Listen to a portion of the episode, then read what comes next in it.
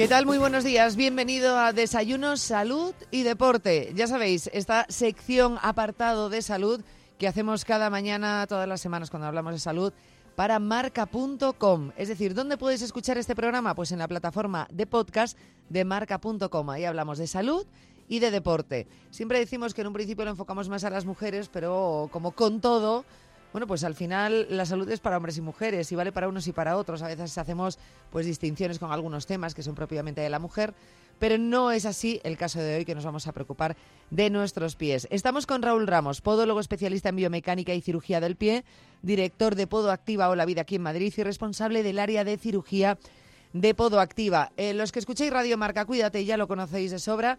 Lo que, los que escucháis Desayuno, Salud y Deporte es la primera vez probablemente que lo escuchéis, pero no será la última porque tenemos ya, es el primer día y ya tenemos temas pendientes. Raúl, ¿qué tal? Muy buenos días. Muy buenos días a todos. Eh, fíjate, decíamos, ¿de qué vamos a hablar hoy en el primer programa? Porque yo lo quería hablar de una manera más general, pero luego empezaron a salir, no, pues para este programa tal, para este otro. O sea, tenemos como cinco o seis temas pendientes para hablar contigo. Genial, nos veremos muchas más veces. Y todo esto es porque... Mm, el pie tan pequeñito él, eh, que lo vemos ahí, que no nos preocupamos cuando no nos da dolores o molestias, no nos preocupamos de cuidarlo, pero en el fondo tiene un montón de huesos, de articulaciones, de músculos, músculos. Mm, termina siendo la parte que soporta todo el cuerpo, con lo cual a veces es origen o causa de muchas lesiones. O sea, que es que eh, mm, todo empieza por los pies. Todo empieza por la salud, empieza por los pies. Es tremendo. ¿eh? Nosotros tenemos una frase que dice, pisa bien, vive mejor y creo que es fundamental. Pues qué razón tiene. Sí, sí, eh, tenemos de hecho muchos pacientes que llegan y dicen, es que vengo enfadado, vengo cabreado por este dolor de pies que es capaz de cambiarme hasta el humor. Entonces, la salud del pie es importantísimo para a partir de ahí tener una buena salud de todos los miembros inferiores, toda la espalda, la columna y todo el cuerpo. Al final es como, bueno, pero no deja de ser un circuito cerrado porque es lo que tú dices, va hacia arriba, ¿no? La salud pero es que luego cualquier problema que puedas tener en la extremidad superior también termina repercutiendo en los pies. Eso es, puede repercutir perfectamente en los pies, sí, sí. Generalmente el origen, cuando hay lesiones, determinadas lesiones, ¿no? Pues, por ejemplo, de espalda o de cadera, el origen puede estar en los pies si esa zona, pues a lo mejor nos la ven de repente, pues vamos al traumatólogo y dices, no, en la espalda no tienes nada. Probablemente lo que tengas que ir directamente sería a los pies en vez de a otra parte del cuerpo. Exactamente, a realizar un buen estudio y una buena exploración biomecánica para ver si andamos correctamente, hay un buen desarrollo en cuanto a la arquitectura de ese pie, o tenemos algún tipo de dolor que aunque no nos demos cuenta nos está haciendo andar de una manera determinada que puede provocar lesiones en, articulaciones más, más arriba, sí, sí. Tenemos que hablar muchísimo de los pies, como digo, con el tiempo, porque me surgen muchísimas preguntas, claro, dependiendo del caso, la lesión que estemos hablando. Pero cuando no hay lesiones, no hay molestias. Sí podemos prevenirlas, muchas de ellas. Sí. Cuidando nuestros pies, ¿cómo tenemos que cuidar los pies? En, todos los aspectos, ¿eh? no solo para, para lesiones, eh, pues como puede ser una torcedura, como puede ser después, no sé si una fascitis. ¿Cómo tenemos que cuidar los pies? Para todo, para tenerlos sanos. Mm, bueno, lo, lo más básico es limpieza e hidratación del pie, ¿vale? Porque simplemente con hidratando los pies ya prevenimos eh, teniendo una piel sana de que haya otro tipo de lesiones, tipo hongos, papilomas, grietas, durezas, eso por un lado. Por otro lado, al igual que uno va al gimnasio y tonifica otras partes del cuerpo, también se puede tonificar y estirar diversas estructuras músculo-ligamentosas del pie. Hay muchas veces que cuando hay pacientes que llegan, por ejemplo, con una fascitis plantar, una patología muy frecuente, pues les, les decimos que lo que tienen que hacer es tanto estirar como tonificar ese pie para prepararle y prevenir de que vuelva a tener otro tipo de lesiones. O sea, igual que cuando fortaleces a lo mejor las piernas, pues para eh, reforzar la rodilla y que no se lesione. ¿Los pies exactamente igual? Exactamente igual, exactamente igual. Lo que pasa que mm, son los grandes olvidados y parece que el tener que hacer ese trabajo en unas articulaciones tan pequeñas mm, podemos no darle la importancia que, que realmente requiere, sí.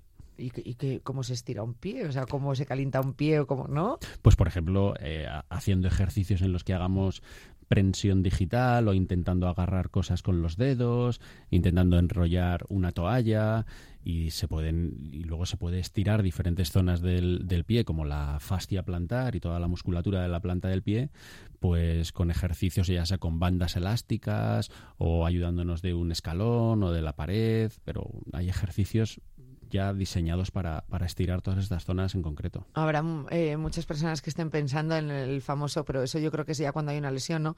El pisar una pelota de tenis. Por ejemplo, sí. Todas estas cosas. ¿Eso también vale para estirar? Sí, y, para relajar, a la vez que estira, también va masajeando esas estructuras que vas pisando con la pelota, por ejemplo. Oh, qué bueno. ¿Y rodar, qué ibas a decir? Una botella de agua helada, ah.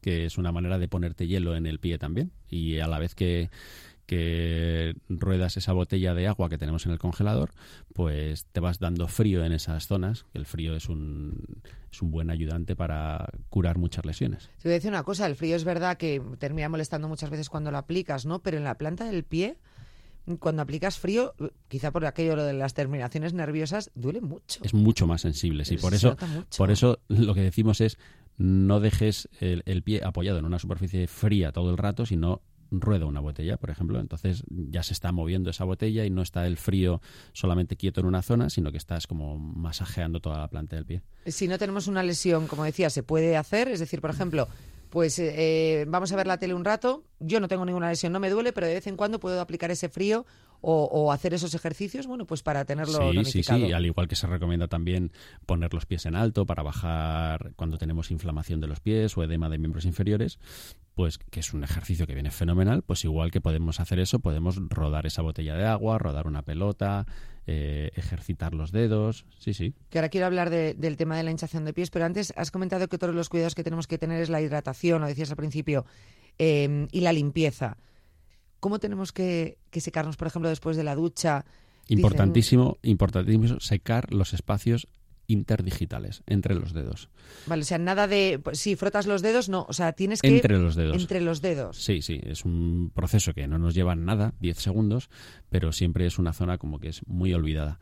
Y el problema es que el exceso de humedad en esa zona luego añadido a que el pie lo llevamos dentro de un calzado la mayoría del, del, año, pues genera un exceso de humedad y de calor, que es un caldo de cultivo excelente para que haya formación de hongos, por ejemplo, en la piel.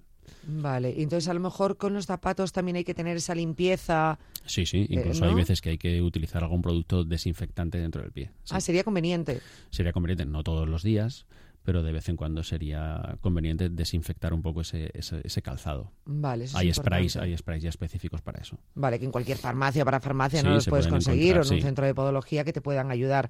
El tema de la hidratación, entiendo que por las noches, no sé si por las mañanas pues se debería poner crema, pero luego lo vas a meter en un zapato, entonces el pie. Bueno, pero lo metes dentro de un calcetín, entonces, o por lo menos los hombres, la mayoría de las veces, y ya dentro del calcetín es otra cosa. Pero también por las noches es importante. Sí, sería es bueno darte una crema y luego esperar un poquito y ya luego meterte en la cama. También el hecho de que lo hagas una o dos veces al día depende también del estado de esa piel. Si es una piel que no está muy mal, pues a lo mejor con una vez al día es suficiente. Pero cuando la piel está lesionada, pues lo ideal es como un par de veces al día. Y también a lo mejor eh, un par de veces al día, sobre todo en verano, que entonces llevamos el pie más expuesto, está más sin calcetines, más expuesto a las condiciones climáticas, se seca más, entonces a lo mejor hay que hidratarlo más durante ese tiempo. Acabas de decir que los hombres llevan más veces calcetines que las mujeres, es Por cierto. regla general. Cuando el zapato va más cerrado, hay mujeres que nos ponemos pues sin calcetines, ¿no? Sí, porque hay algunas... ¿Es mejor o no? pues hay algunas marcas que ya te dicen que es mejor llevar el pie eh, por el tejido que lleva dentro del zapato, llevarlo sin calcetines. Pero yo creo que es mejor con calcetines. Vale, mejor con calcetines. Sí, primero está menos expuesto a que te des cualquier tipo de rozadura o de que te cortes con algo. Y aunque sea con, con pinkies de estos pequeños, pero lo, ideal, lo ideal es con calcetín. Llevarlos protegidos. Vale. Eh, vale, esto en cuanto al cuidado de los pies, hemos hablado, porque fíjate, hablábamos siempre de fortalecer en otras partes del cuerpo, decía yo, los pies, con tantas mm, mm, terminaciones que hay ahí, con, tanto ingrediente que tiene nuestro pie, que tiene hasta músculos, fíjate quién lo iba a decir, ¿no? Muchos, además. ¿En qué momento, en qué, dónde está situado el músculo del pie? Hay muchos, no, no, hay, muchos, músculos, hay, hay, músculos propios que, que, que empiezan y terminan en el pie y hay músculos que empiezan en la pierna y terminan en el pie. O sea que hay muchísimos músculos en el pie. Fíjate. E importantísimos para, para caminar, para mantenerse de pie, para el equilibrio, para muchas funciones. En cambio, luego ni los cuidamos, como decimos, ni estiramos, ni, ni nos preocupamos de ellos. Antes ah, también has hecho referencia a los pies hinchados. ¿Por qué se hinchan los pies? Y luego Eh, también te quería hablar de la, de la relación con la circulación de la sangre que tiene que ver con los pies y probablemente tenga que ver algo con la hinchazón. Totalmente. Si se hinchan los pies, normalmente es por un problema de retorno venoso, por un problema circulatorio. Raro es el niño joven que tiene unos pies hinchados. Lo que pasa es que según vamos creciendo en edad y vamos siendo más adolescentes, adultos y ancianos, esa circulación que al principio era una circulación perfecta, pues normal por, por el hecho de la edad, va siendo ya un poco deficitaria y ese retorno venoso no es igual que el que teníamos cuando éramos pequeños. Entonces, esa deficiencia en cuanto al retorno venoso y a que la inflamación de ese pie eh, se vaya bajando por métodos naturales, pues cuando eso falla, ¿dónde se va a inflamar más el cuerpo? Pues en las zonas que cuando estás de pie están más abajo, que es el pie exactamente.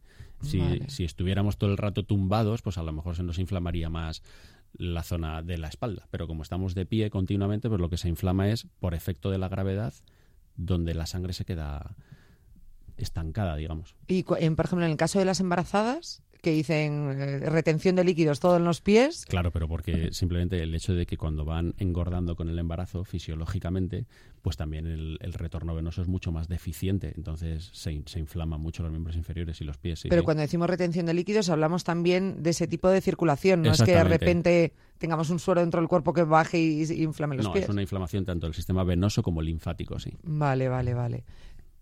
Hablábamos de, claro, suben de peso las embarazadas esto me lleva a una de las preguntas que también tenía yo en mente, que es que cuando, es verdad, cuando engordas mucho, cuando adelgazas mucho, puedes llegar a cambiar tu número de pie. Sí, sobre todo en anchura del pie. Pero hasta un número completo, ¿eh? Es posible, sí. cuando a lo mejor engordas más de 20 kilos, sí, sí, es posible que... Que... que la grasa también va al pie. Sí, claro. Sí, sí, sí, sí, sí pero no lo notas tanto en cambios. Eso es una cosa que me sorprende bastante. Sí, sí, sí, se nota, sí se nota. Díselo a una embarazada.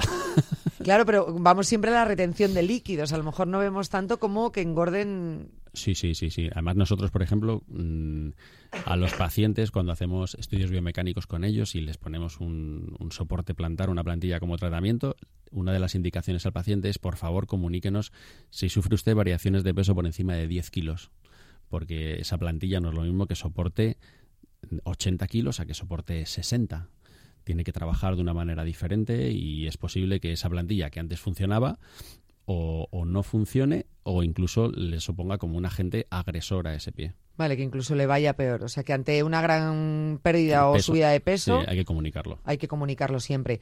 Em, retención de líquidos, pies hinchados, por ejemplo, le ocurre mucho a las personas que trabajan mucho, tiempo, de, pie, Pero precisamente por, por, el, por efecto de la gravedad. Entonces, ¿qué pueden hacer? Por la mayoría de las veces es utilizar calcetines de compresión en el trabajo. No tienen por qué ser medias de compresión, que tienen una presión mucho más elevada, pero hay calcetines de compresión con los que ahora, por ejemplo, compiten también muchos deportistas para mejorar esa circulación del miembro inferior. Entonces, trabajar con calcetines de, compresión, nosotros cuando estamos mucho tiempo en, consulta o en quirófano, que estamos muchas horas de pie, trabajamos también con esos tipos de calcetines, que lo que hacen es favorecer ese retorno venoso y hacer que la pierna no se inflame tanto. Vale, vale, vale. Que también se utilizan, por ejemplo, para viajar en avión durante largas horas. Cierto que ahí se inflaman muchísimo, pero a veces, aunque no sean largas horas de tiempo, hay personas que en cuanto, pues será por el cambio de presión o lo que sea, se inflaman los pies. Exactamente. Y entonces se utilizan para evitar lo que se llama el síndrome de la clase turista, que es la formación de trombos y que pueden ser incluso letales. Vale. Esa formación de trombos eh, o esa hinchazón ¿Hay algún síntoma más que nos pueda indicar que podemos estar hablando de algo más serio o simplemente con levantar los pies o hacer unos movimientos se pueda solucionar? ¿Hay algún síntoma más? Dolor. El síntoma principal es dolor en la zona. Vale. Bueno, pues bien, porque por lo menos muchas veces cuando es lo malo en estas cosas, ¿no? Cuando los síntomas son completamente iguales, pues decimos, no, esto seguro que no es nada y pasas de ir al, médico, ¿no? Es preferible cuando hay otros síntomas, ¿no? Que te puedan decir, ojo, esto combinado con esto, entonces ya Eso sí fijo que tengo que ir al especialista.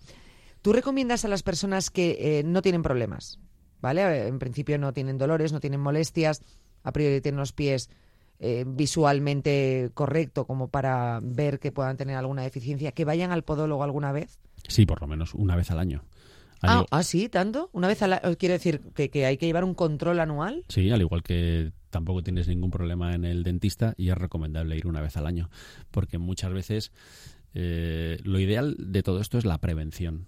Y hay muchas veces que, por ejemplo, respecto a lo que veníamos antes diciendo, de que empiezas a tener una lesión por hongos entre los dedos, eh, esas lesiones la mayoría de las veces no son dolorosas. Puedes tener un poco de picor, un poco de una sensación de, de o de no confort, pero no llega a ser una patología dolorosa. Y que hay veces que das por hecho de que te tiene que molestar o que tienes que notar esa sensación y hay muchas veces que en una revisión periódica habitual se, se evidencian un montón de patologías, sí, sí. Pues anualmente, entonces al podólogo. Fíjate, a mí, hasta a mí me ha sorprendido porque decía, bueno, pues sí, una vez por lo menos tiene que, hacerse un estudio. Igual que la gente va una vez al año al ginecólogo, una vez al año al dentista, se recomienda una analítica anual, pues esto igual. El podólogo igual. ¿Ves? Si es que yo creo que, por mucho que digamos que estamos concienciados en materia de salud, creo que suspendemos cuando nos metemos directamente en la materia en muchísimas asignaturas. Sí que efectivamente no vamos al especialista. No sé, precisamente porque cuando no está el dolor no le vemos importante. Pero la prevención es la mejor medicina. Desde luego. Eso siempre trabajamos en Cuídate eh, en ello. Otra de las preguntas, eh, los callos que aparecen. ¿Sí? ¿Por qué aparecen los callos? Pero luego, ¿es bueno quitarlos? ¿Es recomendable quitarlos? O cuando, por ejemplo, las mujeres cuando, mm, sobre todo, bueno, pues estéticamente se van a hacer los pies, automáticamente te piden que le quites el callo, todo, ¿no? ¿Eso es correcto o no? Los callos aparecen como respuesta a un exceso de presión en la zona, ya sea las, durezas o callosidades que salen en el dorso de los dedos, que la mayoría de las veces es por un roce del calzado en esa zona, ya sea porque el calzado es muy estrecho o porque el dedo tiene una deformidad y el calzado roza en esa zona, o las que salen en la planta del pie, que normalmente es por como respuesta a que esa zona del pie eh, pisa con mayor fuerza o recibe mucha más presión que otras zonas del pie. Entonces la piel lo que hace es defenderse formando ese tipo de callosidades. Lo ideal es periódicamente eh, eliminarlas, porque hay veces que cuando llega un momento en el que el grosor de esa callosidad es tan, tan, tan importante, llega a ser muy doloroso. Entonces lo, lo ideal es una eliminación periódica de esas callosidades y luego no asumir que como tengo esa callosidad me tiene que salir toda la vida y tengo que asumir ya eso. No, no, hay que acudir al podólogo y preguntarle, muy bien, yo antes no tenía estas callosidades, empiezo a tenerlas ahora, ¿a qué es debido y qué solución podemos ponerle? Vale, o sea que no tenemos por qué estar conviviendo con... Es que es mi forma de pisar y se me forman callos. No. Vale, vale, vale. Mm. Pero luego a la hora de quitar el callo, por ejemplo, te queda la piel muy finita. O sea, ¿es recomendable limpiarlo todo bien o a lo mejor dejar una especie de protección natural? Pues depende un poco también del, del, paciente del que hablemos. Es decir, por ejemplo, si le estás limpiando esa callosidad a un deportista de élite que resulta que al día siguiente tiene que hacer un ejercicio muy intenso con ese pie, pues lo ideal seguramente es no eliminarlo totalmente, que puede quedarle un poco como de sensibilidad en la zona. Sin embargo, si es una persona que hace su vida normal, pues lo ideal es eliminarlo todo lo que puedas y a lo mejor para esos dos o tres primeros días ponerle un fieltro protector o un padding protector para que durante esos dos primeros días pues no tenga esa sensibilidad. Vale, vale, vale. Bueno, pues esto hay que tenerlo en cuenta. Y desde luego yo, por ejemplo, lo que no haría, es cosas que, he visto muchas veces, es hacerlo en casa. el tema de, los callos y todo esto. Ni, hacerlo en casa ni en centros no autorizados bueno, para ello. Bueno, por supuesto, claro. O sea, que, en definitiva es como hacértelo en casa como no tengan, ¿no? como no sean especialistas. Pero esto puede llegar una tontería, entre comillas, como puede ser un callo, ¿no? Algo tan leve, puede llegar a formarte un estropicio en el pie muy gordo. Sí, sí, e incluso en pacientes que tengan una patología de base, como por ejemplo un paciente diabético que tenga un pie diabético, en el que tienen una sensibilidad alterada y una microcirculación de ese pie alterada, puede llegar a una infección importante y que pueda derivar en una amputación de una parte del pie. Tú fíjate, ¿eh? Por hacerlo en, o en un sitio que no, que no sean especialistas o, hacerlo en casa, ¿no? Es muchísimo cuidado con esto. Eh, lo cual me lleva también, por ejemplo, a cortarnos las uñas, que a veces no sabemos cortarnoslas adecuadamente, lo hacemos mal, también podemos hacernos algún estropicio. O sea, es, importante. Eh, sí, sí, muchas de las personas que vienen a consulta con una uña encarnada, la mayoría de las veces es por un corte incorrecto de las uñas. Y hay que cortárselo correctamente. También hay que ir especialista porque, claro, como seas de los que te crece mucho la uña y tengas que estar todo el día... Lo ideal, lo ideal primero es cortarlas periódicamente, o sea, no venir a la consulta cada, cada cinco meses con, con uñas de sin haberlas cortado de cinco meses de evolución. Claro. Entonces, las uñas, es cierto que las uñas de los pies no necesitan un recorte tan periódico como las de las manos, porque crecen como tres o cuatro veces más lentas, pero sí por lo menos hay que irlas recortando sin que, sin que haya ahí una uña, como hablábamos antes, tipo como la que lleva Rosalía en la mano. Sí. Pero, entonces, eh, lo ideal es cortarlas lo más rectas que podamos y, y luego limarlas suavemente y ya está. Entiendo, fíjate ahora que decía Rosalía, que una uña larga no es que pueda ser estético, no estético, higiénico, no. Es que En el pie es totalmente un agente agresor. Eso iba a decir, pero por, porque al final eh, termina chocando con el zapato, no sé, entiendo que eso te puede hacer algo en la... Pero igual de malo es una uña cortada excesivamente. Ajá, Entonces hay que tener un- una longitud normal. vale. Pero eso hay que tenerlo en cuenta, que no digamos, bueno, pues ya me las cortaré, ya me las cortaré o que las vayamos dejando largas. es verdad que hay mucha gente que las termina dejando largas Sí, sí, sí. y dices, Dios mío. También te digo una cosa, la uña del pie a veces es muy, muy gordita y a veces ya no es que no, no te las cortes, Sí, es que sí. te cuesta cortarlas. Cuesta cortarlas, sí, sí. Por eso luego es, lo que ocurre es que en casa no tenemos normalmente esa Claro. instrumentación adecuada. Sí, sí. Pero cuando son así muy largas y a lo mejor un poco gruesas, lo que hay que hacer es rebajarlas de grosor. Entonces ahí lo ideal es acudir al podólogo que tenemos instrumentación adecuada para rebajarlas de grosor y también ver por qué esa uña ha adquirido ese grosor. Porque lo normal es que la uña no tenga por qué ser gruesa o sea debido a que esa uña recibe un microtraumatismo constante por parte del zapato o por una actividad deportiva o porque ha tenido una infección por hongos o porque ha tenido anteriormente un hematoma subungueal debajo de la uña. Hay que, hay que diagnosticarlo. Vale, o sea que realmente que como con los calles como con otras cosas, ¿no? Que muchas veces decimos, no, esto es genética. No, no, no. No tiene que haber un síntoma, o sea, la genética no es así de, de, No. de- de fastidiosa, No. De tenerte ahí como... Fíjate, hablamos de genética y yo te quería preguntar también por los juanetes, porque también es algo que se dice, son heredados. ¿Los, juanetes se heredan? El juanete es una patología que no la puedes achacar a un solo único factor.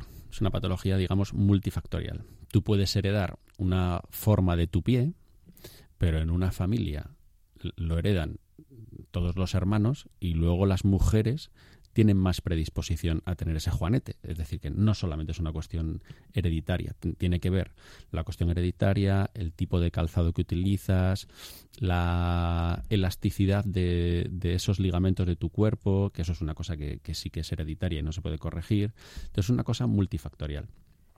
Oh, vale, o sea que no tiene nada que ver muchas veces... Pero, pero si de 50 personas que vienen a la consulta, 45 son mujeres y 5 son hombres con problemas de juanetes, algo tendrá que ver el calzado. Hombre, claro, es que por eso te digo que el calzado es lo más importante, pero que bueno, que no digamos solamente en plan No, que esto es heredado, ya no puedo hacer nada. no, no. De hecho, realmente entiendo que la propensión por el juanete es más de mujeres que de hombres, claro. Sí, claro.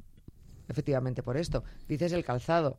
Yo te he oído mil veces decir aquí en los programas, en, en Radio Marca, que nada de ir muy plano, muy plano, Ni muy alto, muy alto. pero ni muy alto, muy alto. No. Lo ideal es como un calzado entre, para los hombres a lo mejor como un centímetro y medio o dos de diferencia entre la altura del, del talón y el antepié, como un centímetro y medio de tacón, y las mujeres como entre dos y cuatro centímetros. Pero no solamente por el pie, sino por su arquitectura de las caderas, de la espalda, que es diferente entre un hombre y una mujer. También te he oído decir que mejor no llevar dos días seguidos el mismo calzado. Correcto. ¿Ves? Si es que aprendo, un- una persona aprende mucho contigo. de algo, viene que con- de algo te vale bien el, el que vengamos. Hombre, claro, y que me vayas contando todo, todas estas cosas y yo quiero que a los oyentes, bueno, pues les quede claro. Hoy queríamos hablar el tema de los pies del cuidado de manera mucho más general, pero por supuesto luego nos que más en distintos programas nos iremos metiendo más en faena, sobre todo en el tema de cirugía, de lesiones, de problemas como es la fascitis, como son los juanetes, el neurema de Morton. Eh, pero fíjate, yo ponía fascitis, espolón y tú me decías, ojo, que el fascitis y espolón es prácticamente lo mismo. es, es la misma patología, mm, un poquito más avanzada. Normalmente cuando alguien viene, una persona viene, es que tengo un espolón calcáneo.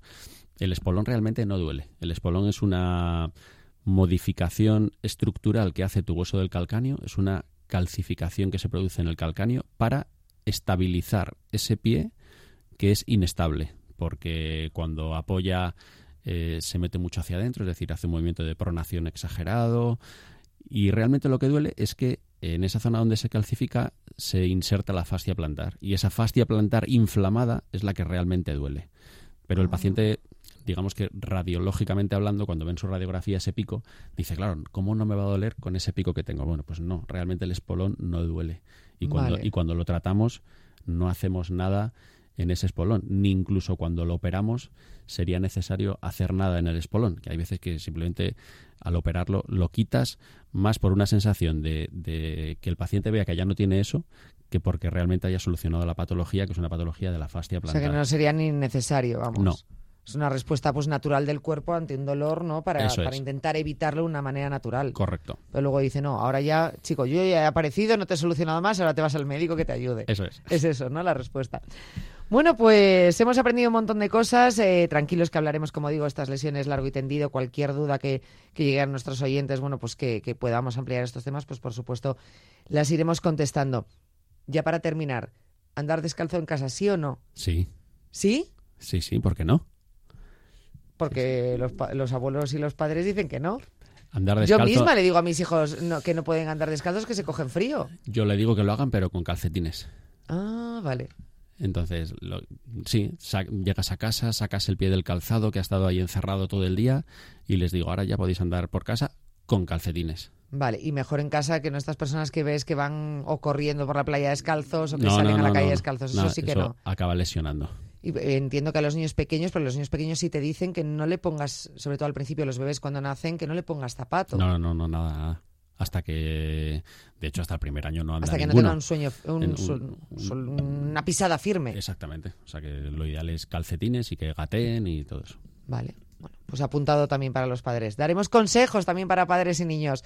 Eh, Raúl Ramos, muchísimas gracias por haber estado con Un nosotros. placer, como siempre. Dios mío, es que te he matado a preguntas. ¿eh? Y, y- y todavía las, las que nos quedan en el tintero, pero que las haremos. Ojalá otro día. Dentro de poco te vemos aquí. Gracias, Raúl. A ti. Muchísimas gracias. Nosotros nos despedimos hasta mañana en este programa, pero con salud en marca.com. Nos vemos en un par de martes. Eh, ya sabes que nos podéis escuchar a través de Spotify, a través de Apple Podcast, a través de iBox en la aplicación gratuita para iOS y Android y en el apartado de podcast de marca.com. Hasta mañana. Adiós.